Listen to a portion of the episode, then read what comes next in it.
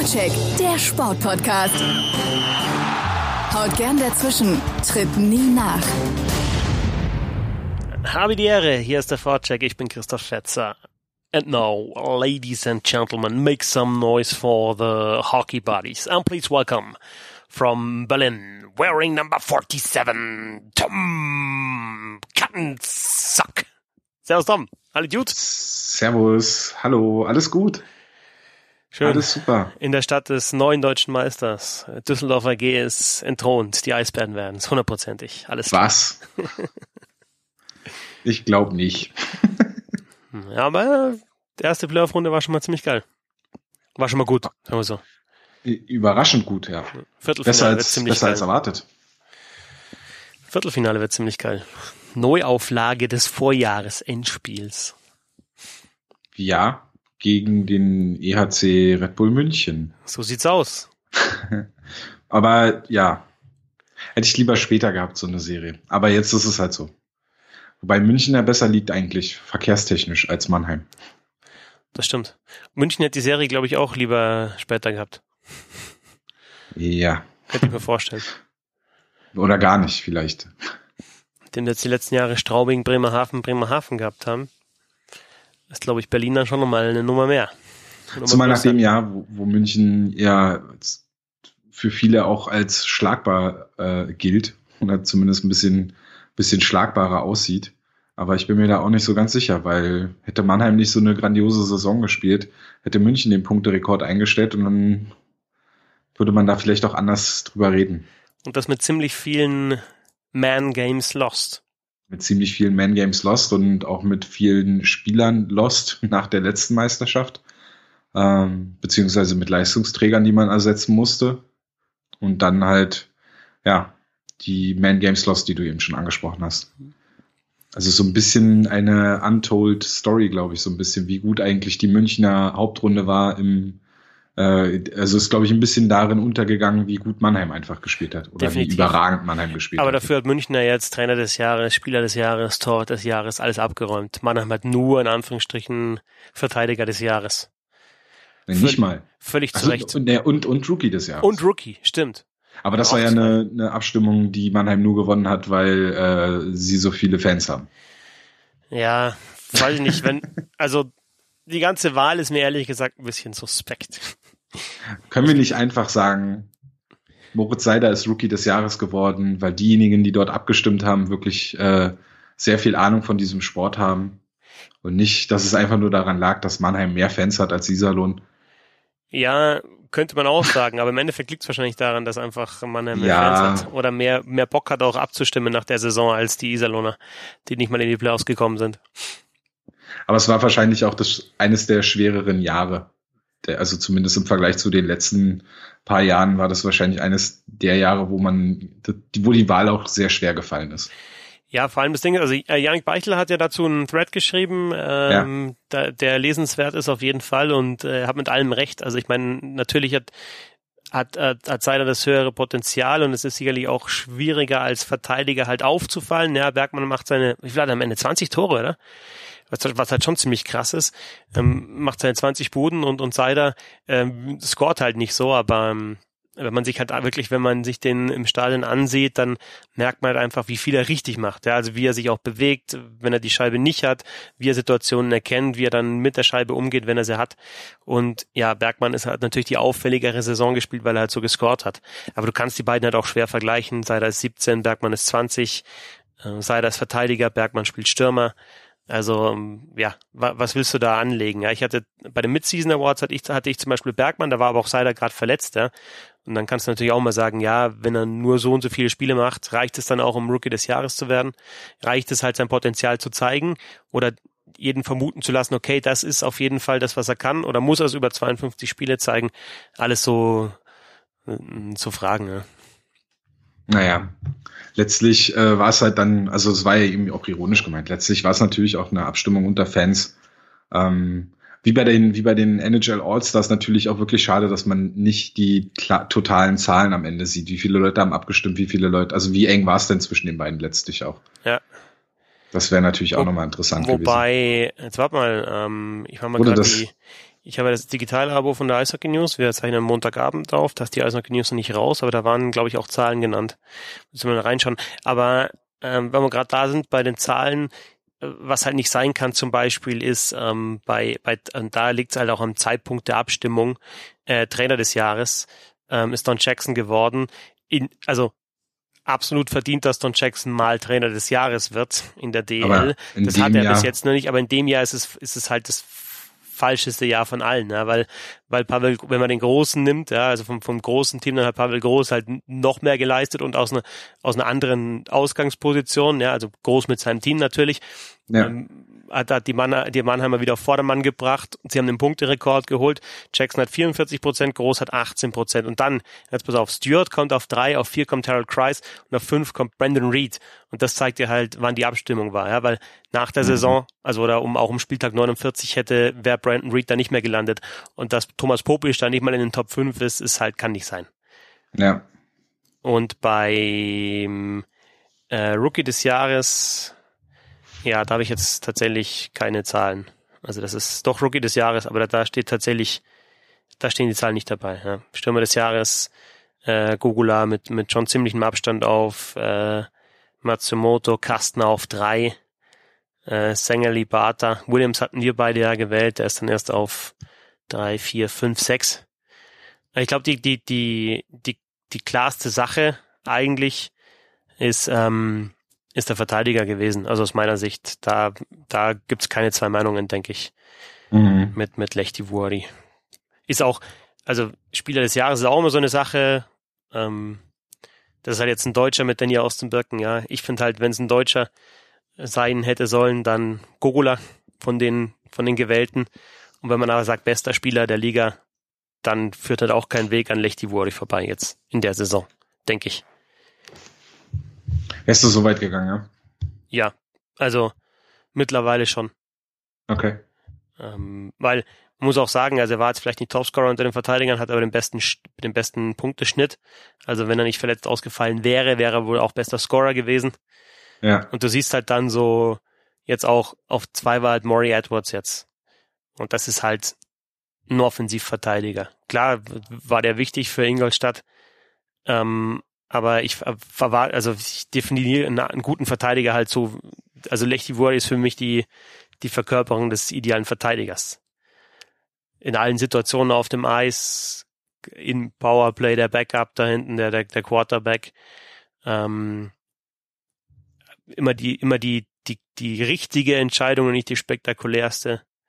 Ja, und, und so ähnlich dominant wie, wie Wille Koistinen letzte Saison Ende Hauptrunde und in den Playoffs gespielt hat, so spielt halt jetzt Lechti Wurli. Dann hoffen wir mal, dass er nächstes Jahr noch äh, da ist und nicht äh, irgendwie verschwindet. Also zwar das Trikot noch trägt, aber trotzdem verschwindet, so wie Koistinen, meinst du? Ja, genau. Ja. Genau, so viel zu den Awards. Ähm, eine Sache dazu noch. Ich finde, diese Saison irgendwie hat aber auch so ein Spieler gefehlt, der so permanent auffällig war, den man, den man so permanent irgendwie wahrgenommen hat, auch in der Blase jetzt, in, in der wir uns natürlich bewegen. Ähm, klar, Matsumoto war sehr auffällig, ähm, aber hat halt dann auch in Iserlohn gespielt und das war halt dann auch so klar ein, ein Team, was ja, an sich in, aus einer Reihe bestand. Ähm, dann jetzt äh, Williams zum Ende der Saison natürlich, hat aber auch quasi eigentlich, also hat zwar eine konstante Saison gespielt, aber ist jetzt zum Ende der Saison eigentlich nochmal so richtig explodiert. Ähm, und ansonsten fand ich es schwer jetzt, also für mich ist da kein Spieler über das gesamte Jahr so wirklich hervorgestochen. hervorgestochen. Ja, Lechti Wori wäre es gewesen, denke ich, wenn, wenn er halt die ganze Saison auch gespielt hätte. Aber mhm. es ist halt auch schwer als, als Verteidiger halt dann so konsequent die ganze Zeit wirklich her hervorzustechen, ne? weil dann, da müsstest du wieder unglaublich scoren oder viele Tore schießen ja. und das ist halt dann auch wieder, ja, nicht die einzige Aufgabe, die ein Verteidiger hat. Richtig. Und klar, der dominante Stürmer, also so einer wie Coin, wo du halt in der letzten Saison, wo du halt sagst, der alleine von, von, von den Scorerpunkten, von den Assists, sticht er halt so hervor und der macht halt in jedem Spieler eigentlich fast seine, ähm, seine Punkte. Gab es halt in der Saison tatsächlich nicht. Ja. Sollen wir ein bisschen, also wir wollen heute ein bisschen knackiger die ganze Geschichte machen. Ja, ähm, haben uns jetzt schon verplappert. Ja, aber das ist ein bisschen ein schöner Einstieg. Mm, über die erste Playoff-Runde reden und dann tatsächlich aufs Viertelfinale schauen und tatsächlich heute auch mal in der DL zu bleiben. Ja. Ähm, ja, äh, Eisbären haben wir kurz angeschnitten schon. Gegen Straubing 2-0 gewonnen. Ähm, beide Spiele. Einmal in der Verlängerung, einmal nach 60 Minuten. Straubing ja bis zum letzten Spieltag mit der Chance, sogar noch fix unter die Top 6 zu kommen. Ich finde, sie haben es ein bisschen vergeigt dann auch in dem Spiel gegen Ingolstadt, weil sie tatsächlich auch knapp eine Minute vor Schluss noch auf Platz 6 gegangen sind. Da hätten sie zwei Tore gebraucht. Fangen sie noch eins an, ein, rutschen wegen Torverhältnis zurück ähm, hinter Bremerhaven, kriegen dann Berlin, die besser in Form sind als Nürnberg. Weitere Fahrt für Straubing nach Berlin als nach Nürnberg. Ich glaube, das war schon mal der erste ausschlaggebende Punkt und dann natürlich ja die Verletzungen in, in Spiel 1 mit, ähm, mit Mullerat und mit Filin, die ausgefallen sind und am Ende, ähm, das hast du mir auch schon, schon geschrieben und das war auch mein Eindruck, ja, konnte halt Straubing einfach das Tempo, was die Eisbären gespielt haben, nicht mehr mitgehen. Und ich finde auch, dass mit den Eisbären Berlin klar die, die bessere Mannschaft einfach weiter ist. Du hast ja gesehen, ich finde auch, dass es auf jeden Fall die beste Mannschaft der vier, ähm, vier Teilnehmer der ersten Playoff-Runde war. Weil du halt gesehen hast, die, die wollen wirklich auch Dominanz ausüben, die bewegen die Scheibe schnell, die haben schon einen Plan und die haben halt auch mit, mit O'Brien, Ranford und ähm, Ortega haben sie einfach halt eine, eine, eine bombenstarke Reihe. Ja, Jetzt hast du fast schon alle Punkte genannt. Jetzt, was, was soll ich jetzt noch sagen, Fetzi? Hm, naja, also vielleicht auch wie dir Straubing gefallen hat, ähm, ob du vielleicht bei, bei den Eisbären wirst du sicher noch ein paar Punkte mehr haben als, ja, schon. als die erste Reihe. Ne? Also die, ähm, fangen wir mal beim, beim ersten Spiel an. Ich fand, es war schon deutlich enger, als es hier und da auch beschrieben wurde. Also es ist auch nicht umsonst in die Overtime gegangen. Und ähm, da hätte Straubing durchaus auch die Chance gehabt, das Spiel zu gewinnen. Und ähm, ja, dann gab's halt die Szene mit Müller gegen, gegen Fidin und den Check, der irgendwie nicht so wirklich aufgeklärt werden konnte, der dann äh, zur Verletzung von Mullerat geführt hat, äh, der sich ja das Bein gebrochen hat und es dann trotzdem nochmal versucht hat, aufs Eis zu gehen, was halt auch wieder ähm, ausdrückt, was Playoffs eigentlich bedeuten, dass das Spieler selbst mit einem gebrochenen Bein noch versuchen, irgendwie ähm, sich da durchzuschleppen. Und aber die beiden Verletzungen waren es dann letztlich, wie du eben schon gesagt hast, die dann in Berlin dazu geführt haben, dass die Eisbären da halt wirklich dominanter auftreten konnten. Das frühe Tor hat natürlich in Spiel 2 in Spiel zwei äh, geholfen, was also gerade den Eisbären, weil sie dann halt äh, Straubing dazu gezwungen haben zu öffnen und und und mehr Tempo zu gehen und was den Eisbären gerade so in der ersten Saisonhälfte immer abging, so die Effektivität und dieses geradlinige ähm, das haben sie jetzt momentan bei, sind jetzt bei äh, sechs Siegen in Serie. Also, ähm, dass ich das in der Saison nochmal erleben werde und vor allem mit dem Trainer oder nach der, nach dem Trainerwechsel und so, äh, hätte ich tatsächlich auch nicht erwartet. Und äh, ja, diese Reihe Aubry, äh, Ranford und Ortega, es ist irgendwie so eine Reihe, als hätte die sich gesucht und, und gefunden. Also das ist äh, Aubry ist jetzt ja nicht der überragendste Schlittschuhläufer, der, der, der, äh, der schnellste Schlittschuhläufer, aber jemand, der halt wirklich auch trotzdem viel ackert, viel, viel richtig steht und, und auch äh, in den Slot fährt, in die, in die gefährlichen Zonen. Und äh, Ranford ist dann wirklich so ein, so ein absolutes Arbeitstier und Ortega hat halt so einen, einen gewissen Spielwitz. Ähm, und irgendwie ist das so ein bisschen äh, Obria, der, der die beiden ja auch von seiner Körpergröße ein bisschen überragt ähm, hat halt dann quasi so seine zwei, seine zwei Kampfhunde links und rechts, die halt dann für ihn ackern und oder die, die dann für die Reihe ackern. Und ähm, ja, die ergänzen sich wirklich sehr, sehr gut, aber auch die anderen Reihen funktionieren momentan wirklich gut. Ähm, siehst ja auch im zweiten Spiel hat er dann auch die dritte Reihe gescored. Die vierte Reihe kommt mir leider noch ein bisschen zu wenig zum Einsatz. Die hat mir gerade zum Saisonende gut gefallen. Äh, mit Charlie Hanke, Fischbuch und Buchwieser. Ähm, auch so eine einfach eine schnelle Reihe, die, die, die sich tatsächlich auch viele Chancen erspielen kann, weil halt auch mit Fischbuch und ähm, Janke zwei Spieler dabei sind, die Spielwitz haben. Ja, das sind so Sachen. Und dann die Special Teams funktionieren jetzt gut, ähm, was halt jetzt auch natürlich wichtig ist. Also das gefällt mir tatsächlich schon äh, gut, was die Eisbären jetzt spielen, aber vor allem halt auch dass sie jetzt tatsächlich zum Saisonende in der entscheidenden Phase natürlich die Effektivität bekommen, die, die ihnen so lange über die Saison halt abging. Was sagst du zu, oder lass mich was zu, zu Müller gegen Filin sagen, weil wir haben uns da auch schon hin und her geschrieben. Ja. Und ich habe mir das Ding auch noch ein paar Mal angeschaut. Es waren ja an dem, in dem ersten Spiel zwei Checks, also einmal was, was Jensen gegen, gegen Weber, ähm, der der war ein dreckiger Check, einfach mit, mit viel, viel Anlauf und mit dem einzigen Ziel, ihn wirklich halt auch da so schwer zu treffen, wie er ihn dann getroffen hat, auch am Kopf dann dummerweise natürlich noch und zwar voll. Und der andere war halt dann natürlich auch mit Verletzungsfolge bei Müller gegen Filin. Hm, ich bin mittlerweile auch zu dem Schluss gekommen, also die zwei plus zehn, glaube ich, ist, das ist in Ordnung so. Also er hat, er hat, es war einfach ein, es war halt in dem Fall einfach, es war schon ein Hockey-Hit, ja, aber der war halt dann doch auch einfach ein bisschen äh, zu rücksichtslos. Aber es ging in dem Fall halt schon um den Kampf um die Scheibe. Es war auch unglücklich, weil viel ihn runtergeht, ihn Müller ihn dann aushebelt, aber Müller checkt ihn ja an der Schulter und er und der kracht halt dann an die Bande rein. Das ist schon ein Bandencheck. Ähm, aber das ist halt dann Gehirnerschütterung und Kreuzbandriss. Das ist halt extrem bitter und unglücklich auch in dem Fall. Ja. Also bevor es äh, einen wilden Shitstorm gibt, Müller hat ja nur zwei Minuten dafür bekommen. Was nicht zwei plus zehn? Nee, er hat nur zwei Minuten dafür bekommen. Okay, also also zwei plus zehn denke ich wäre schon. Ich dachte, es waren zwei plus zehn. Okay, habe ich mich getäuscht, schnell, aber zwei plus zehn hm, hätte man schon geben können, finde ich. Ne? Findest du nicht? Ich ich war eher bei 2 plus 2. Okay. Ja, gut, 2 plus 2. Ja, also mehr als 2 auf jeden Fall. Ja. Also äh, ja, mehr als die zwei Minuten, aber jetzt auch, also 2 plus 10 hätte ich dann wahrscheinlich schon ein bisschen zu viel gefunden. Ähm, ich finde es gut, dass du jetzt auch auf der dunklen Seite angekommen bist. nee, man, also das Ding ist, es ist halt in dem Fall einfach schwierig, ja, weil es halt dann wenn du halt dann so, so eine gravierende, du merkst im Spiel schon, das ist eine schlimmere Verletzung, ja, weil er kaum aufkommt. Und im ja. Nachhinein merkst du, ist es halt dann noch mal schlimmer, ja. Also, das mit dem Kreuzbandriss ist halt wirklich extrem unglücklich halt, dass du dann so das Knie auch noch zusätzlich verdrehst. Und nochmal, im Endeffekt ist es dann doch halt der Kampf um die Scheibe. Es ist jetzt nicht, also Müller nimmt jetzt nicht Anlauf und hat das einzige Ziel, den halt in die Bande reinzufahren und nur halt, damit er ihm Schmerzen bereitet sondern es ja. geht halt in dem Fall halt wirklich schon, es ist ein Duell um die Scheibe dann trotzdem noch. Ja. Also wie, wie äh, ja, ich hatte, also ähm, ich hatte das bei uns beim Hauptstadt Eishockey Podcast schon gesagt, ich hatte dir das geschrieben, das ist halt ein, ein Check zur Schulter.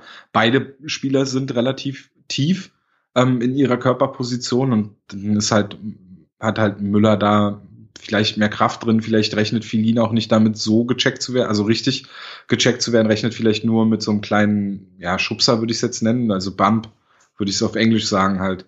Ähm, und das führt dann halt dazu, dass er da und und Filin ist halt dann natürlich auch in der Bewegung zur Scheibe und Müller will halt natürlich da den Körperkontakt haben. Ne? Das, das führt dann halt auch dazu, dass es, glaube ich, dann ähm, diesen diesen Impact dann gibt zur Bande. Aber ganz ehrlich, ähm, bevor dann die Straubinger Meldung kam, dass Filin sich dabei halt auch das vordere Kreuzband gerissen hat, ähm, war ich halt immer nur, ich habe halt tatsächlich immer nur auf den Kopf geachtet, beziehungsweise wie der Check ähm, von Müller gefahren wurde und hab halt im, war halt immer so, ja, das ist Schulter gegen Schulter und dann ist es halt tatsächlich unglücklich, dass der Kopf noch gegen die Bande knallt. Äh, erst als ich das mit dem mit dem Kreuzbandriss gelesen hatte, habe ich dann halt auch mal auf die äh, auf die Beine geachtet und das ist natürlich dann schon sehr unglücklich, wie Filin dann halt auch äh, fällt und, und und sich dabei halt das Knie verdreht. Ähm, aber da würde ich jetzt, weiß ich nicht, ob man das, also klar, es kommt aus, als Folge aus dem Check, aber da kann man jetzt Müller nicht, nicht so für verantwortlich machen. Das war ja jetzt kein Clipping oder sowas, dass er da irgendwie auf die Beine gegangen wäre. Ja. Aber ja, der andere Check, den du eben schon angesprochen hast, da kommt, wir kommen ja gleich auf die andere Serie, ähm, das war schon äh, nah an der Körperverletzung. Oder es war Körperverletzung ja, so wie es dann, wie es, wie es dann tatsächlich dann zu Ende gegangen ist, auf jeden Fall. Ja. Mm. Schade fand ich, dass der Check, also äh, im Kommentar vom ersten Spiel war es zu hören, dass es wohl eine, eine, äh, ein Check von Hördler gegen Mullerad war. Aber es wurde nie irgendwie nochmal aufgeklärt oder irgendwie aufgegriffen in einer Wiederholung oder so. Ähm, da, da, also ich, da weiß ich zum Beispiel überhaupt nicht, wie, wie, wie das zustande gekommen ist. Die beiden sollen wohl irgendwie ähm, miteinander in Kontakt gewesen sein und dann dabei hätte sich wohl Moderat verletzt. Ja, aber da habe ich tatsächlich, ähm, das habe ich auch nicht nochmal gesehen. Ja. Also das ist mir auch, also im, beim Schauen einfach, ja, habe hab ich es irgendwie nicht registriert tatsächlich, dass ja. das passiert ist. Zu den Verletzungen, ich meine, klar, Straubing hatte jetzt nicht die Möglichkeit, in der Endphase der Saison nochmal so einen Kracher wie Ortega zu holen. Das ist, das ist der, der eine Unterschied. Der andere Unterschied ist natürlich dann, dass man erstens natürlich die Verletzung hatte, zweitens sich ja immer noch auch im letzten Hauptrundenspiel selber geschwächt hat, ja, mit, mit der Senna Akolazzi Hinausstellung mit dem, mit dem Check gegen Olver. Akolazzi hm. hättest du, also der kann auch Flügel spielen, äh, rechts außen spielen, den hättest du vielleicht dann in Spiel zwei auch bringen können, vielleicht in der Reihe mit Williams und mit äh, Connolly, vielleicht auch in der vierten Reihe dann, mh, hätte es dann vielleicht noch ein bisschen volleres Line-Up gehabt. Ich habe nicht ganz verstanden, warum dann Leubel tatsächlich auch zu Williams und Connolly ähm, gezogen worden ist, weil das ja eigentlich so eine Stärke der Straubing Tigers in der Saison war, eben Leubel nochmal in eine extra Reihe mit Laganier zu bringen. Und ähm, ja, man hätte es zum Beispiel den Ruckers dann reingerutscht, man hätte den vielleicht zu Williams und Connolly ähm, stellen können. Fakt ist natürlich auch, dass die beste Reihe der Straubing Tigers, die schon versucht hat, eben ähm, mitzugehen mit, mit der Aubry-Reihe, da auseinandergerissen worden ist. Und du hast es halt dann einfach auch gesehen im, im, im zweiten Spiel, dass, dass einige wichtige Spieler in den letzten Partien auch im Kampf um Platz 6 in der Hauptrunde noch brutal viel Eiszeit bekommen haben. Also mit, mit Connolly, der da teilweise 25, 30 noch mehr Minuten runtergerissen hat. Das geht halt dann einfach auch nicht mehr. Und das hast du dann ab dem zweiten Drittel, Mitte zweites Drittel hinten raus, hast du es einfach auch gesehen. Da ging nichts mehr. Ja, und zwar dann halt auch, äh, was, was mich auch da überrascht hat, auch auf dem Punkt, auf diese Top-Reihe der, der Tigers, dass sie äh, immer wieder versucht haben, da quasi so Power gegen Power als Matchup ähm, für sich zu finden. Und die Williams-Reihe eigentlich fast ausschließlich gegen die Aubry-Reihe. Also im Heimspiel, im ersten Spiel war es sehr offensichtlich. Da ist eigentlich die Williams-Reihe immer gegen die Aubry-Reihe aufs Eis gekommen. Und ähm, natürlich beim Auswärtsspiel mit dem, mit dem äh, zweiten oder mit dem letzten Wechsel recht für die, für die Eisbären. Aber selbst da hat Straubing immer wieder versucht, dann gerade Williams ähm, und Lagunier zu Aubry oder gegen Aubry aufs Eis zu bringen. Und, und da war die Aubry-Reihe dann schon ja deutlich besser. Ja. Und hat das, das Matchup dann für sich entschieden. Gute Saison der Straubing Tigers. Äh, alles in allem, ich habe in dem Finishing Six auf hockeybuddies.de auch ein bisschen darüber geschrieben. Mir gefällt auch, dass sie die Mannschaft so zusammengehalten haben, größtenteils zumindest. Äh, du hast ein paar deutsche Spieler, die, die wirklich wichtige Rollen gespielt haben, ob jetzt Leubel natürlich, auch ein Ziegler dann mit, mit, mit zunehmender Dauer der Hauptrunde, Daschner in der Verteidigung, Brandt in der Verteidigung, Renner auch in einer ganz speziellen Rolle. Also gibt schon ein paar deutsche Spieler, die auch wirklich, wirklich was geleistet haben in der Saison. Die Connolly-Williams-Kombination finde ich klasse. Laganier gefällt mir sehr, sehr gut. Und ähm, ich sage jetzt sogar ein Senna Akolazzi, der sich zurücknimmt und nicht dumme Checks fährt und keine dummen Fouls nimmt, wäre vielleicht gegen die Eisbären auch nicht so schlecht gewesen. Weil mir schon aufgefallen ist, du hast jetzt wieder einen Shepard, der das zeigt wie in den Playoffs in der letzten Saison, der halt einfach auch zeigt, hier bin ich und an mir müsste erstmal vorbei. Und da gab es so ein paar Checks von Shepard gegen Williams, der, der hat ihn sich wirklich geschnappt. Nicht un unfair, gar nicht, aber der hat ihm halt wirklich auch ab und zu mal eine mitgegeben dann. Und sowas hat mir bei Straubing tatsächlich einfach auch gefehlt. Und, und Shepard ist für mich so bei Berlin derjenige gewesen, der, ja, der diese Playoff-Mentalität fast noch, fast am besten verkörpert hat. Ja, kann ich nichts hinzufügen. Ich fand ihn, ja gut, doch eine, also ich fand Shepard dann doch äh, phasenweise ein bisschen unauffällig, ähm, aber das kann ja noch kommen. Ja, aber also, also aber diesen Aspekt seines Spiels, also in, ähm, in den Playoffs 2000 18 hat er, hat er es teilweise mal ein bisschen übertrieben. Da hat er sich mit Pinisotta mal in die Haare gekriegt und hat das nicht so clever gemacht, finde ich. Aber dieses Mal, also du hast einfach gesehen, dass du halt, dass, dass Shepard mit, mit seiner Physis auch einfach versucht, da, da den, dem Williams zum Beispiel den Zahn zu ziehen. Da waren ein paar Checks dabei, wo klar war, ähm, was sein Ziel war. Ja? Einfach einen, einen harten, fairen Check zu setzen und, und den halt einfach dann auch ein bisschen zu zermürben. Ja, Okay, gehen wir rüber zur anderen, oder?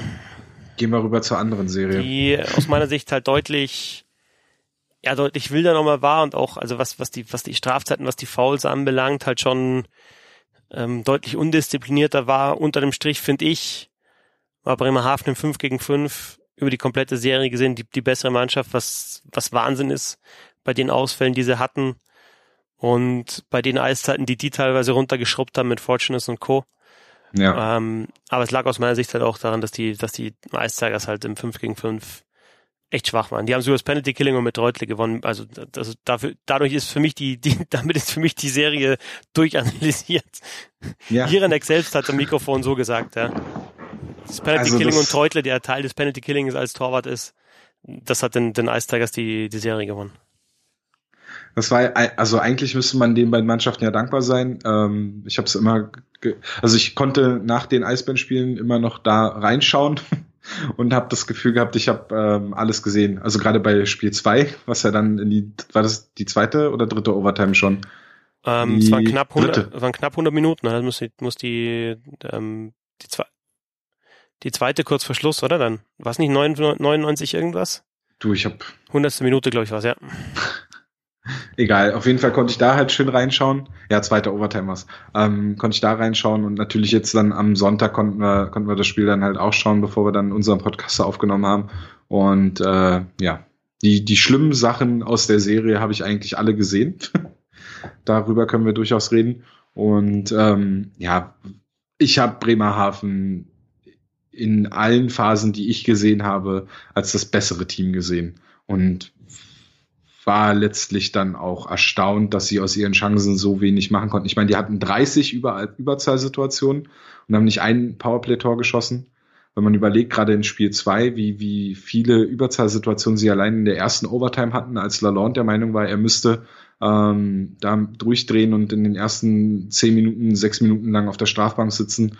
Ähm, da allein, allein in der Szene hätten sie es äh, entscheiden können und hätte ihnen vielleicht letztlich dann auch in, in Spiel 3 geholfen, wenn sie, wenn sie da das, also das Spiel in Nürnberg einfach früher beendet hätten, dann hätten sie vielleicht hinten raus auch mehr Luft gehabt oder äh, ja, die, die ja, einfach mehr Power dann halt am, am Ende gehabt. Hm.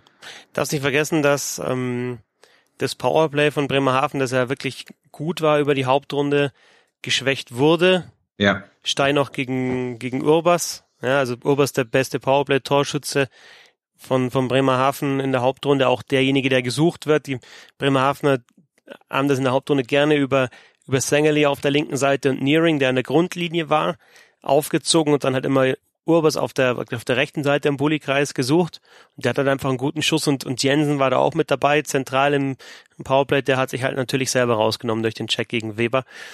Und ja, also ich würde tatsächlich auch mal so, so plakativ behaupten, mit, mit Orbers hätten die Bremerhavener die Serie gewonnen. Und dann hätten sie vielleicht mal ein, zwei Powerplay-Tore gemacht und Nürnberg hätte wahrscheinlich nicht aufgehört, die blöden Strafen zu nehmen, weil irgendwann, äh, irgendwann hätten sie auch, auch wenn Bremerhaven kein Tor macht, mal aufhören müssen mit den blöden Strafen. Und sie haben nicht aufgehört, sondern sie haben es wieder genommen, immer wieder noch ein Crosscheck hinterher, ein Cross, selbst ein Reimer äh, in dem dritten Spiel dann in Unterzahl schon Crosscheck an, der, Crosscheck an der blauen Linie, wo ich mir dann tatsächlich mal gedacht habe, ich glaube, selbst der Reimer hat jetzt genug von der Saison. Wenn die anderen schon diese blöden Faust nehmen, dann, dann, dann will der Reimer auch in Urlaub. Weil das war, das war einfach total untypisch für ihn, dass er da äh, gegen einen Spieler, der schon am Boden ist, nochmal einen Crosscheck fährt in Unterzahl, ja. ähm, wo es dann 5 gegen 3 gibt. Also sehr, sehr viel Unerklärliches für mich dabei bei, bei den Ice Tigers.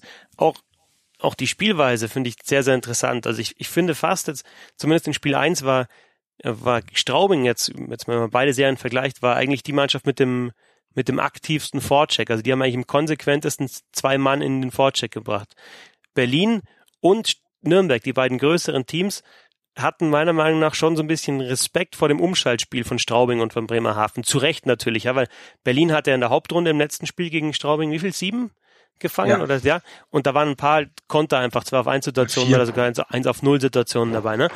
Ja, vier von den sieben ja, waren die genau. direkte so eine Umschalt zwei auf eins oder so. Und dann verstehe ich schon, wenn sie halt so eins, zwei, zwei spielen, also wirklich nur einen in eine Vorcheck bringen, die anderen zum Absichern, okay.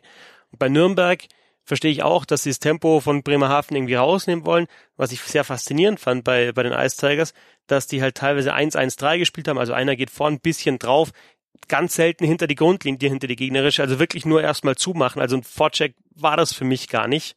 Einer steht noch dahinter und dann drei an der, an der blauen Linie an der eigenen oder drei auf einer Reihe. Oder sogar einer geht drauf und vier stehen auf einer Reihe. Also wirklich ein, mhm. ein, ein, ein sehr, sehr defensives System ohne Scheibe. Und dann aber trotzdem Bremerhaven durchgelassen haben, weil dann trotzdem teilweise entweder wenn sie sogar standen mit den vier Mann an der blauen Linie, einfach die Abstände so groß waren und die, die Gegenspieler durchgegangen sind, oder weil einfach wilde Aktionen dabei waren. Irgendwie ein Lalonde, der sonst wo rumfährt, wo er einfach nicht hingehört, einfach nach vorne fährt, an hinten fehlt oder oder Verteidiger, die sich anscheinend immer noch in Spiel 55 dann am Ende darauf verlassen, dass die Stürmer nach hinten arbeiten und es eigentlich klar ist, dass seit 55 Spielen die Stürmer nicht mehr so gut nach hinten arbeiten wie noch unter unter Wilson. Oder ja. teilweise sind es ja auch andere Stürmer, die da spielen. Und das funktioniert einfach nicht mehr so. Und, und trotzdem habe ich so den Eindruck, die, die, die, die Verteidiger, die ja fast die gleichen sind wie in der Vorsaison, spielen das noch genauso wie in der Vorsaison. Es funktioniert aber nicht, weil die Stürmer nicht so mitmachen. es ist teilweise, es ist wirklich ersch erschreckend, wie, wie viel da falsch läuft. Also wenn man sich tatsächlich mal da in dem in der Serie habe ich mir echt die Mühe gemacht, dann teilweise Situationen noch vor und zurück zu spulen, nochmal anzuschauen, nochmal anzuschauen. Und wenn du halt dann mal wirklich drauf schaust, wie, wie manche Spieler auch agieren, dann denkst du, das kann eigentlich nicht sein. Ich finde es gut, dass du Eishockeyspiele ähnlich schaust wie ich manchmal. ja, in dem Fall, also mir ist jetzt auch wieder aufgefallen, ich schaue halt wirklich in der Hauptrunde wenige Spiele komplett. Also ich schaue natürlich dann mal rein, wie schaut's da aus, wie schaut's da aus. Ich schaue mir die Zusammenfassungen an. Ich schaue mir auch mal natürlich, wenn ich Mannschaften kommentiere, voran, wie haben die gespielt und irgendwie so ein bisschen, um die Spielweise halt zu erkennen, aber halt nicht so genau wie jetzt in den Playoffs, weil es jetzt einfach besser ja. geht, natürlich, weil es weniger Spiele sind, ne, weil es halt besser machen kannst. Aber das ist dann, also das ist teilweise wirklich, also ich, normalerweise bei, bei Nürnberg, wenn du halt von, von Spiel zu Spiel gehst, dann und Videoanalyse machst, dann, dann musst du eigentlich zwei, drei Spielern sagen, du kriegst leider im nächsten Spiel keine Eiszeit mehr. Wir müssen dich leider auf die Bank setzen oder auf die Tribüne. Ja. Und das passiert halt. Es ist nicht passiert. Oder auch mal, ich meine, hast, hast du jetzt on air den, La, die Lalonde-Aktion in Spiel 2 in der Verlängerung, das, den, den Stockschlag da äh, schon angesprochen? Ich glaube schon. Nee. Nicht? Aber nicht. Also ich habe nur gesagt, wo er durchgedreht ist. Ja. ja. Aber dass halt, dass er halt danach wieder Eiszeit bekommt oder auch im Spiel danach wieder viel Eiszeit bekommt, wenn du halt offensichtliche Null-Bock-Fouls machst, ist, ist nicht verständlich. Das sind halt so Frustfouls, ne? So ja. Frustration halt. Vielleicht waren sie auch tatsächlich mit der Spielweise oder von der Spielweise der Bremerhavener frustriert, dass da halt dieses kleinere Team in Anführungszeichen äh, kommt und, und sie teilweise vorführt, beziehungsweise halt deutlich besseres Eishockey spielt über weite Phasen der Spiele. Ja. Dementsprechend war ja auch die Erleichterung, als das Overtime-Tor in Spiel 3 gefallen ist.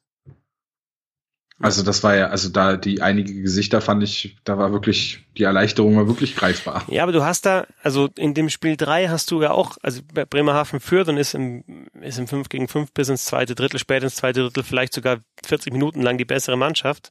Ja. Nürnberg hat im zweiten Drittel, bis es dann hinten raus diese Powerplays gab, wo dann auch das erste Tor gefallen ist, der, der, der Schuss von Lalonde. In Überzahl ist er wirklich ein sehr, sehr guter Spieler, hat einen guten Schuss.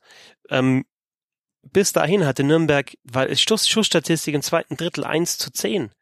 Und mhm. du, du schaust dir das an und denkst dir so, wann ändern die jetzt was an der Spielweise? Die brauchen ein Tor, um, oder die brauchen zwei Tore, um, um, um nicht rauszufliegen gegen Bremerhaven, die teilweise mit, mit fünf Verteidigern da oder vier Verteidigern ähm, ja. rumfahren.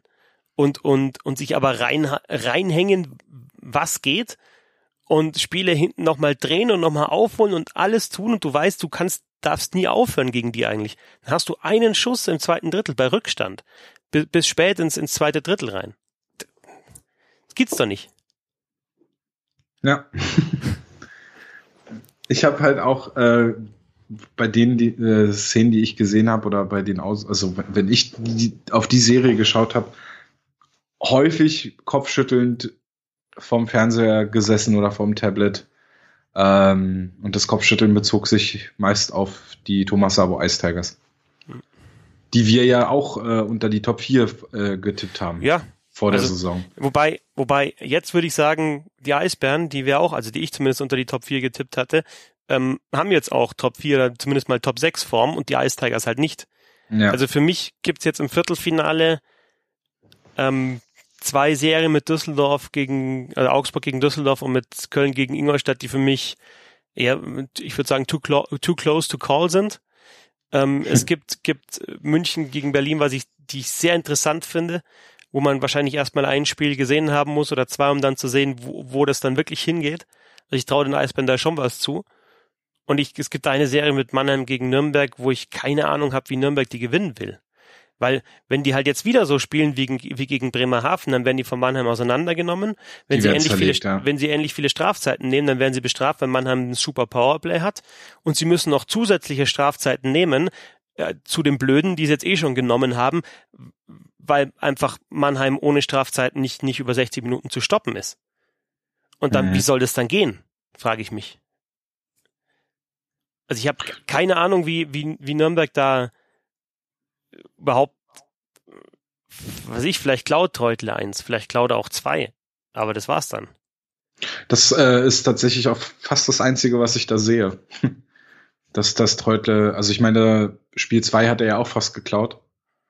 In der, in der ersten Runde jetzt und ähm, ja, vielleicht, wie, wie du sagst, vielleicht klaut er tatsächlich eins im Viertelfinale, aber ansonsten ich sehe da, also lass uns doch gleich auf die, lass uns doch gleich ja, dahin gehen, dass wir da so ja, auf die, ja, auf die Viertelfinals dann schauen.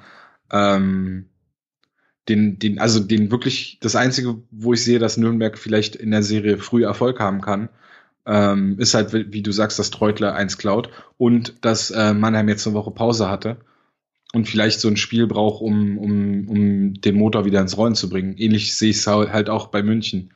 Ähm, ansonsten, wenn Mannheim in der Serie gleich früh wieder reinkommt, früh, früh das abruft, was sie, was sie über die gesamte Hauptrunde abgerufen haben, ähm, dann ist die Serie für mich nach vier Spielen beendet.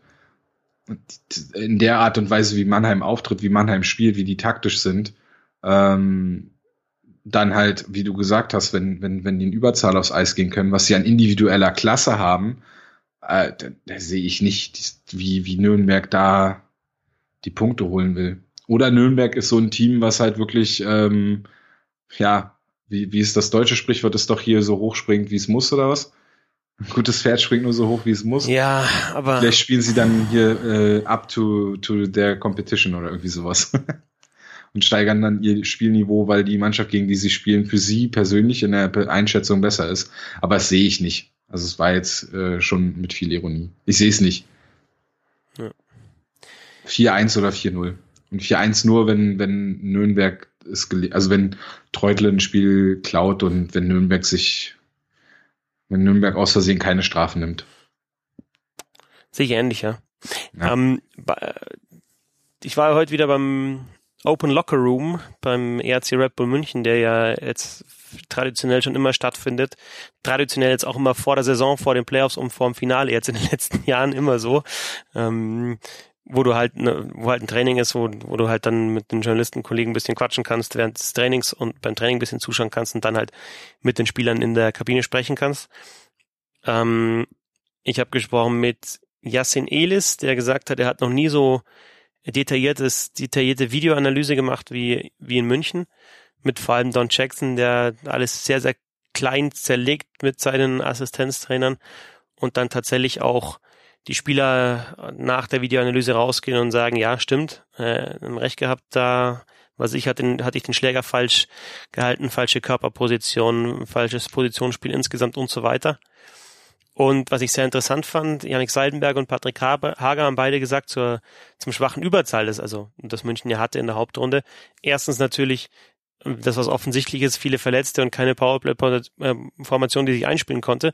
Und die Analyse von München zum, zum Überzahl geht dahin, dass sie eigentlich mit den Entries und wie sie ins Setup kommen zufrieden sind, dass sie dann aber vielleicht ein bisschen zu viel außen rumspielen und dass sie eigentlich genug Chancen haben. Also sie haben dann auch genannt, ich glaube 63 waren es, was sie allen Chancen hatten in Überzahl und dann einfach die Tore nicht gemacht haben. Also wenn das dann so stimmt, davon gehe ich aus, wenn sie wirklich so detailliert wie eine Videoanalyse gemacht haben, ist es tatsächlich dann das Hauptproblem, dass die Scheibe dann nicht fällt, aber so reinkommen in die Formation und Aufbau, Breakouts, äh, Setup und so weiter, äh, Entries, äh, funktioniert alles. Dieses ähm, guten Setup finden und dann aber nicht den, den direkten Weg zum Torabschluss äh, finden, das ist auch so ein Ding gewesen, was unter Jackson in Berlin tatsächlich häufig ein, ein Problem war.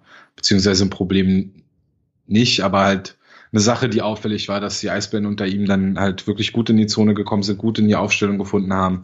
Äh, und dann halt so dieses, das letzte Drittel dieses ähm, Powerplay, des Powerplays war dann halt immer nicht erfolgreich, weil dann irgendwie, als wenn der Plan, als wenn man viel Entries trainiert hätte, viel ähm, Setups trainiert hätte und viel vor allem dann das, das Spielen in der Zone und dann irgendwie vergessen hätte, ah, scheiße, wie, wie bringen wir jetzt den, wie bringen wir jetzt den Torabschluss hier noch in unser Powerplay-System ein?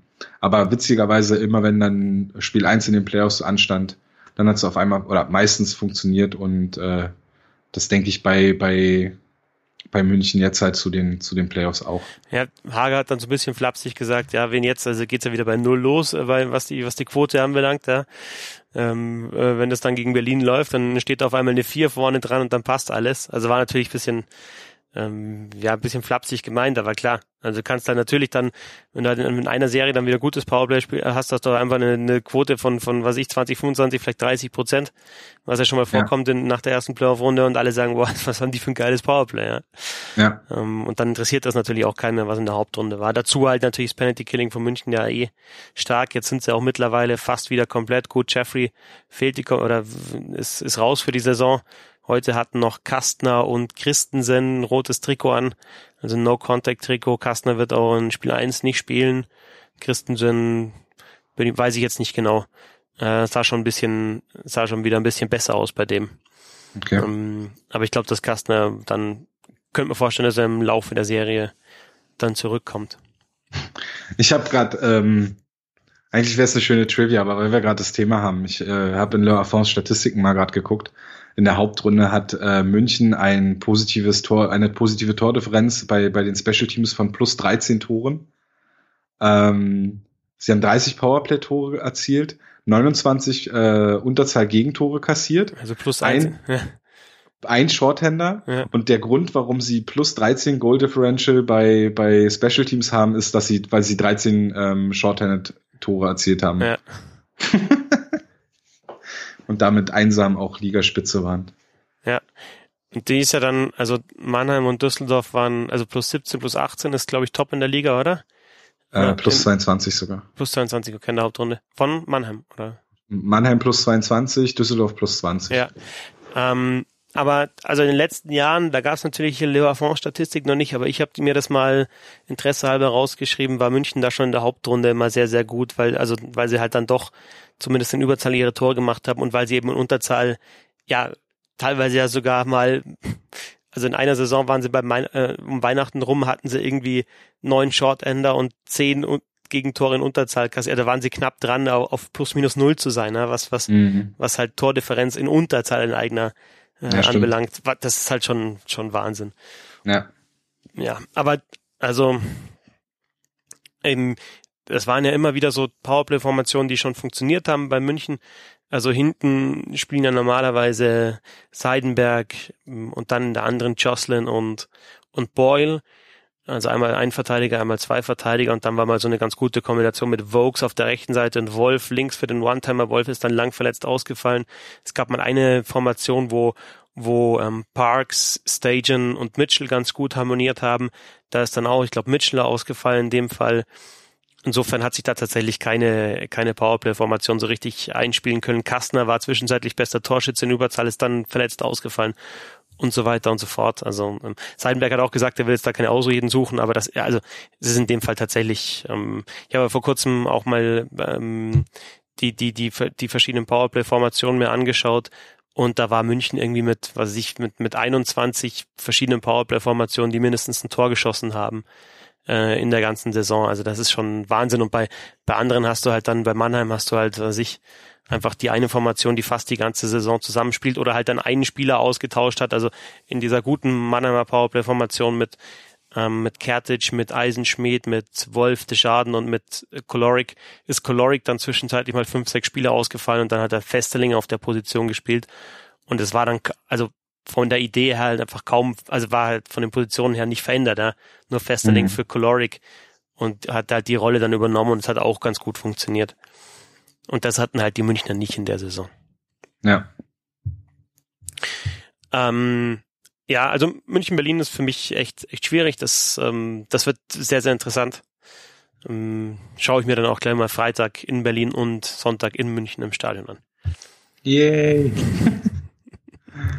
gibt es einen, wahrscheinlich wieder einen Live-Podcast der Hockey Buddies. So Vielleicht dann aus. diese Woche sogar zwei Hockey Buddies Episoden. Also live ist ja wieder irreführend. Also face to face. In, person, face, to, face, face to face. Ja, genau. Ja. Und nicht nur hier über Skype verbunden. Genau. Ähm, ja, traust du dir einen Tipp zu bei München, Berlin? ähm, bei, bei, bei, bei unserem Podcast habe ich 4-0 München getippt. Ja, nee, das wird's nicht. Ich glaube, ja, aber die anderen beiden also, hatten halt 4-1 und 4-2 getippt. Ja, also ich könnte mir ein 4-2 vorstellen. Ich, ich könnte mir sogar vorstellen, dass Berlin München noch mehr Probleme macht. Ähm, es wird auf jeden Fall das schwerste Halb Viertelfinale, das München spielt in, in der, in der Meisterära. Da bin ich mir ziemlich sicher. Weil die, die letzten, also Straubing, also es war ja Straubing 4-1, Bremerhaven 4-0, Bremerhaven 4-1, wenn mich nicht alles täuscht jetzt in den letzten ja. Jahren. Und Straubing war schon so, dass du auswärts, also da weiß ich, da habe ich beide Auswärtsspiele auch gesehen in Straubing, da war eins halt mit einem, das eine haben sie verloren und das andere haben sie dann mit durch ein Tor von Seidenberg in der Verlängerung gewonnen. Also die waren beide eng. Da, die Serie hat auch ein bisschen dann ein bisschen enger ausgehen können, also hätte auch 4-2 werden können. Und in der zweiten gegen Bremerhaven, also letztes Jahr war es ja auch so, dass dass du am Anfang so ein bisschen das Gefühl bekommen hast, oh, was macht da Bremerhaven? Ja? Und München hat dann doch die knappen Spiele gewonnen und war am Ende war es dann halt auch wieder, war es halt wieder easy. Ne? Und dazu hatten wir die Geschichte mit Bremerhaven in der letzten Saison, die dann halt irgendwie nach dem eigenen Heimspiel mit dem Bus nach München gefahren sind und die München haben in Bremerhaven gepennt oder irgendwo da gepennt und sind halt, dann haben sie dann praktisch mit dem Flieger in der Früh überholt, überholt die Bremerhavener. Ja, und sowas ist halt jetzt also denke, dass, dass die Berliner ähnlich reisen werden wie die Münchner in der, in der Serie jetzt. Ja, es gibt ja jetzt auch eine schnelle ICE-Strecke. Genau. Die kann man ja auch nutzen. Ja, da habe ich ja mal gehört, ähm, ich glaube, das war von, von wem war das? Von in der letzten Saison aus, aus Nürnberg, entweder Möchel oder Treutle war das, machen sie ja ganz gern die, die Spieler, das tatsächlich mit dem Zug fahren. Ja. Weil, weil du halt dich da im Zug auch bewegen kannst. Da im Bus sitzt du doch die meiste Zeit, klar kannst du auch aufstehen, aber im Zug kannst du tatsächlich einfach mal gehen. Ja? Das kannst du im, im Bus ja nicht so wirklich. Ja. Im Zug hast du auch noch, noch ein bisschen mehr Platz. Ja, und die kurzen Flüge sind, glaube ich, auch nicht so cool, was Regeneration und so angeht, ne? Hatte ich mal irgendwie so am Rande was gehört. Kenne ich, kenn ich mich zu wenig aus. Ich fliege auch so selten Kurzstrecke, ne? Ähm, Aber ich wollte noch mal, noch mal dazu sagen, ich tendiere auch eher zu, zu einem 4-2 oder ja, vielleicht ein 4-1. Ähm, ich sehe München halt immer noch als die deutlich stärkere Mannschaft als die Eisbären äh, und bestätige damit, glaube ich, auch einfach nur dieses äh, chronisch pessimistische Sehen der Eisbären in dieser Saison.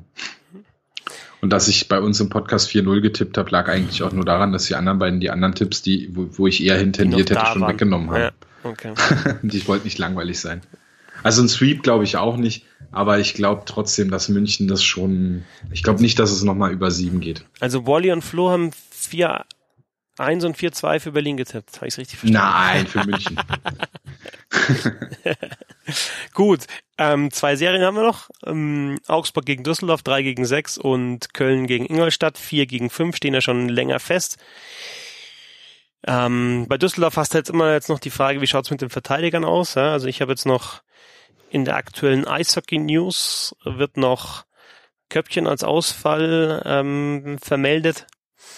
Ähm, und dazu haben sie halt auch mit Huss, Laub, Niederberger, also Huss ist raus für die Saison, hat jetzt auch nicht so die große Rolle gespielt in der Verteidigung, wäre aber ein zusätzlicher Verteidiger gewesen.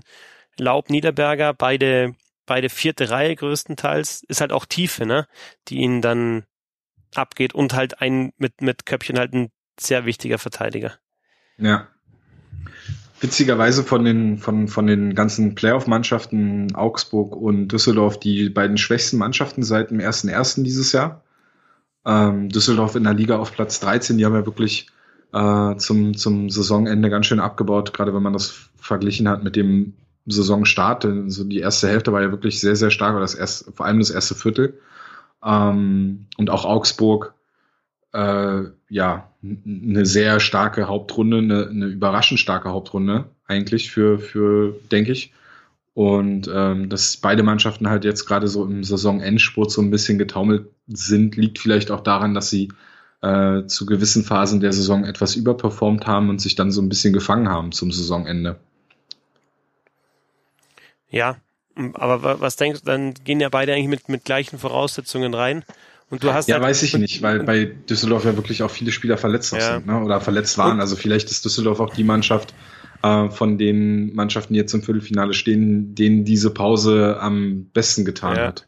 Und also ich könnte mir vorstellen, also Olimp und Ritterwallen, vielleicht dann doch noch mehr Spieler, die in den Playoffs, weil sie die Erfahrung auch schon haben, vielleicht ihr, ihr Spiel auch nochmal anheben können dann hast du halt nicht mehr dieses One-Line-Team, das Düsseldorf halt dann doch wirklich über die komplette Saison war, nicht nur im 5 gegen 5, sondern auch im, im Powerplay hängt sehr viel von, von eben Bata, Gogula und Descheno ab.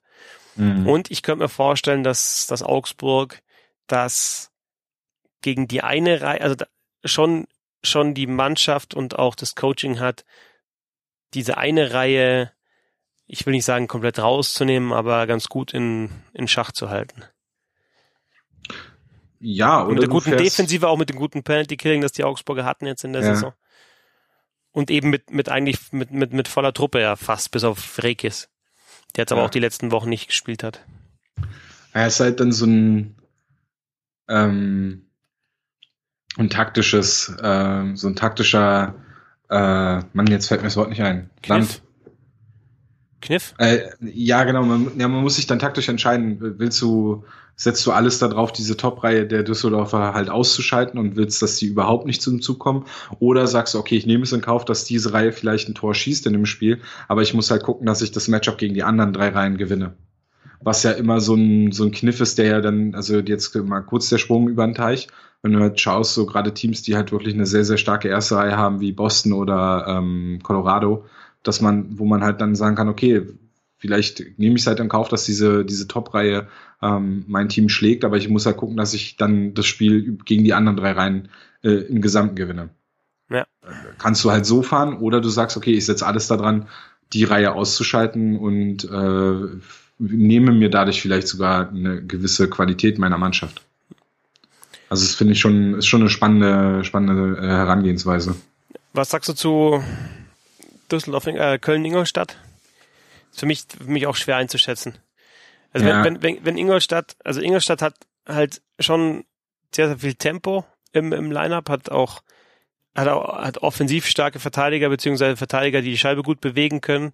Ähm, Edwards, Koistinen, vor allem auch, auch Sullivan spielt eigentlich einen sicheren Pass und hat halt vorne das Tempo mit Spielern wie, wie D'Amigo, wie Callagher, auch immer noch Greilinger, spielt dann recht schnörkellos und Köln ist halt immer noch die Wundertüte, finde ich.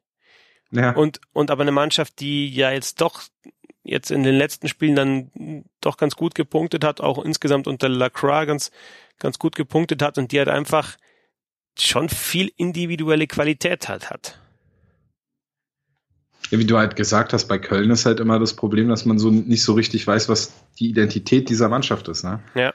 Also die Qualität ist sichtbar und das, das, das, äh, man weiß auch, dass jemand oder man sieht auch, dass die Mannschaft halt individuell gut zusammengestellt ist, aber irgendwie man sucht so ein bisschen nach, nach der, naja, wie sich das dann alles zusammenfügt. Äh, aber die Hauptrunde hat ja irgendwie dann dazu geführt, dass die Mannschaft halt dann doch ähm, sich ja ohne große, also bis auf den, den Trainerwechsel hat man ja aus Köln jetzt auch nicht großartig was Skandalmäßiges oder so mitbekommen. War also zumindest nicht in Berlin. Weiß nicht, ob das bei dir anders war, aber ähm, außer diese ganzen Umstände, die zum Trainerwechsel von Peter Dreiseitel oder zur, zur Entlassung von Peter Dreiseitel geführt haben und was dann da alles auf dem Heimspielblock stand, zur Arbeit von ihm ähm, hat man ja aus Köln eigentlich wenig mitbekommen. Ja. Und ähm, das ist eigentlich auch schon, glaube ich, überraschend, weil sonst ist Köln ja eigentlich immer so ein Team, wo man, wo man viel von diesem ganzen Theater halt hört. Ähm, trotzdem bin ich mir immer noch nicht so ganz sicher, ob das äh, dieses Jahr, also ob das funktionieren kann. Ein Gedanken, den ich dazu habe, den ich, den, ähm, es wird ja da, darüber spekuliert, dass äh, Mike Stewart nächstes Jahr die Kölner Haie trainieren soll. Mhm. Wenn Lacroix die Mannschaft aber jetzt, sagen wir mal, ins Halbfinale führt, vielleicht sogar ins Finale führt, warum sollten die Kölner Haie sich dann von dem Trainer trennen? Ja, das stimmt auch wieder, ja. Das, das ist doch Quatsch eigentlich. Ja. Weil er die Mannschaft ja genommen hat und dann halt äh, zu einer Top-Mannschaft oder dann halt zu, einem, zu einer Mannschaft gemacht hat, die, die um die Meisterschaft mitspielen kann. Das äh, würde ich irgendwie komisch finden. Ähm, aber vielleicht auch nicht schlecht für die Eisbären, wenn ein guter Trainer auf den Markt kommt. ähm, wenn er auf den Markt kommt. Ähm, ja. ja. Aber wie du, wie du vorhin schon gesagt hast, also die Serie ist wirklich für mich too close to call. Ähm, da würde ich mich auch nicht wirklich trauen, einen Tipp abzugeben. Bei der anderen, bei die, wo wir noch nicht getippt haben, Augsburg, Düsseldorf, würde ich würde ich mich trauen. 4-3 Augsburg. 4-2 Augsburg. 4-2 sogar, okay. Ja, ja also ich glaube, den, den Heimvorteil kann, darf man da auch aus Augsburger Sicht, glaube ich, nicht unterschätzen. Also, ja. oder wenn man von außen drauf schaut, darf man es nicht unterschätzen. Hm, fangen zu Hause an. Ähm, ja, andererseits, wenn du natürlich auch das erste Spiel zu Hause verlierst, geht die andere Mannschaft mit einer 1-0-Führung ins erste Heimspiel. Ähm, also auch nicht so einfach. Das heißt, viel wird auch aufs erste Spiel darauf ankommen. Jetzt haben wir noch eine schöne Phrase rausgeknallt und dann ist doch schön, dass, dass wir uns schon am Wochenende wieder sehen und dann tatsächlich vielleicht die ersten zwei Spiele schon von jeder Serie ähm, analysieren können, beziehungsweise drüber sprechen können und dann kommen wir vielleicht auch zu einer komplett anderen Einschätzung. Ja. Jetzt kommen wir aber zur Trivia. Jetzt kommen wir zur Trivia. Soll ich anfangen? Gerne. Okay, ähm, äh, welche ist total einfach zur DL? Ähm, war es die letzte Mannschaft, die die Hauptrunde als erster als erster Abschloss und nicht äh, Adler Mannheim oder RC Red Bull München hieß. Tick tack, tick tack, tick tack, tick tack, tick tack. Also letzter Hauptrunden erster, ähm, der nicht Mannheim oder München war. Und vielleicht noch das Jahr dazu. kann ich mir wieder nur blamieren hier.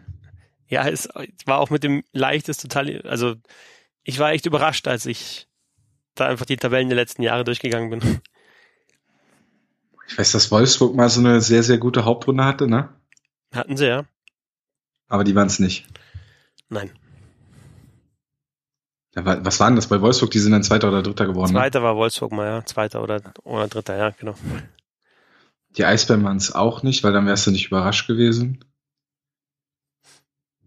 Tja, weiß ich jetzt nicht so. Äh, Wolfsburg war 2012 Dritter. Ist das auch das Jahr 2012? Ähm, es ist tatsächlich das Jahr 2014. 2014. Da waren es die Eisbären nicht. Ist richtig? Ich mache gerade nach Ausschlussverfahren. ähm, Ingolstadt? Nein. Wenn du es nach Ausschlussverfahren machst in der jetzigen, in der jetzigen Tabelle oder in der jetzigen DL, wird es schwierig, sag ich jetzt mal. Ach, die sind nicht, die Hamburg Freezers. Ja, genau. 2014 ah, waren die stimmt. Hamburg Freezers Hamburg vor Krefeld. Ähm, in der Hauptrunde, genau. Die Hamburg Freezers. Und wenn wir es jetzt nochmal ergänzen, um welches war die letzte Mannschaft, die ähm, Hauptrundenerster wurde, nicht München oder Mannheim heißt und jetzt noch in der Liga ist. Na, dann mal die Eisbären. Genau, und zwar 2012. Ja, Alter. Berlin vor Ingolstadt und Wolfsburg damals und dann erst Mannheim. Ja. so war das. Schon krass, oder? Also, weil es jetzt irgendwie natürlich in der Saison immer darum ging, dass München und Mannheim halt oder Mannheim München, je nachdem, wie man es halt sieht, die beiden dominanten Teams sind und klar war der Abstand halt dieses Mal deutlich größer auf die anderen. Aber mhm. halt die letzten Jahre haben es immer die beiden, zumindest in der Hauptrunde untereinander ausgemacht. Und ja, natürlich auch die letzten vier Titel gingen nach München oder Mannheim. Und Ingolstadt davor, 2014, hat's ja mit dem Run von Platz neun in der Hauptrunde gemacht. Das versuchen ja die Eisbären dieses Jahr. War damit auch Ingolstadt 2014 die letzte Mannschaft, die nicht Hauptrunden Erster wurde, aber Meister. Und Meister. Genau. Ja. Mal schauen, ob es dieses Jahr die Eisbären schaffen. wie, wie schaut deine Trivia aus? Meine Trivia ist natürlich wieder eine NHL-Trivia. Ja, klar. Aber ich glaube, die kriegst du auch hin. Das ist halt eine einfache Trivia. Und zwar ähm, wurde ja kürzlich, ich glaube, jetzt ist es schon wieder zwei Wochen her, ähm, in Calgary die Nummer von Jerome Eginla und das äh, Dach gezogen und wird nicht mehr vergeben, ist jetzt gesperrt, die Nummer 12. Und äh, Iginla hat ja äh, 16 Jahre für die Calgary Flames gespielt in seiner Karriere. Aber für welche anderen Teams hat Jerome Iginla in seiner NHL-Karriere das, die Trikot, äh, die, die Schlittschuhe geschnürt? Wie viel sind's? Vier. Vier andere Mannschaften. Oh, ja. Also er war danach, nachdem er in Calgary war, war er noch in Pittsburgh. Ähm, er war, bevor er in Calgary war, er wurde getradet von Ah das Philadelphia? Schon falsch, oder? Nee. Was war denn das? Was, wo war denn der vorher? Also das Team, was ihn, welches ihn gedraftet ja. hat, hat, da hat er nie gespielt. Also das gilt nicht. Also nach Calgary. Drei Mannschaften noch nach Calgary. Ja, ja. Oh. Wo waren wir noch? Bis 2012, 13. Also Pittsburgh ist richtig. Pittsburgh ist richtig. Damit hast du sogar die Mannschaft, wo ich gedacht hätte, die, da kommst du nicht drauf, weil da hat er nur 13 Spiele für die, für die Penguins äh, ja. absolviert. Das war doch dann dreimal so, dass er praktisch äh, Boston. Yep. 78 Spiele für die Bruins. Aha. Und die dritte, was war denn das noch? ist eine kanadische Mannschaft? Nee. Nee. Wo waren die fehlen noch zwei. Vier Mannschaften noch insgesamt. Nee, die vielen, also ja, er hat nach Calgary noch für vier Mannschaften gespielt. Okay, Pittsburgh, Boston. Genau. Beide Mannschaften sind im Westen. LA. Yep, das war die letzte Mannschaft. Und nachdem er äh, für die Bruins gespielt hat, ist er ja Free Agent geworden. Ja. Er war ja so ein Rental und hat dann einen Dreijahresvertrag unterschrieben. Hat er nochmal drei Jahre woanders gespielt? Yep. Boah, das, das, oh. LA habe ich schon. Also zweieinhalb, er wurde dann das letzte Jahr noch getradet. Boah, ich stehe auf dem Schlauch. Warte. Colo äh, Colorado stimmt. Colorado Avalanche. Oh Mann. Oh, das ist auch noch gar nicht so lange her. Ja, Wahnsinn. Bis 17. Ich stehe auf dem Schlauch. Aber es ist echt brutal, weil, also irgendwie auf Boston hätte ich als erstes kommen müssen, denke ich mal.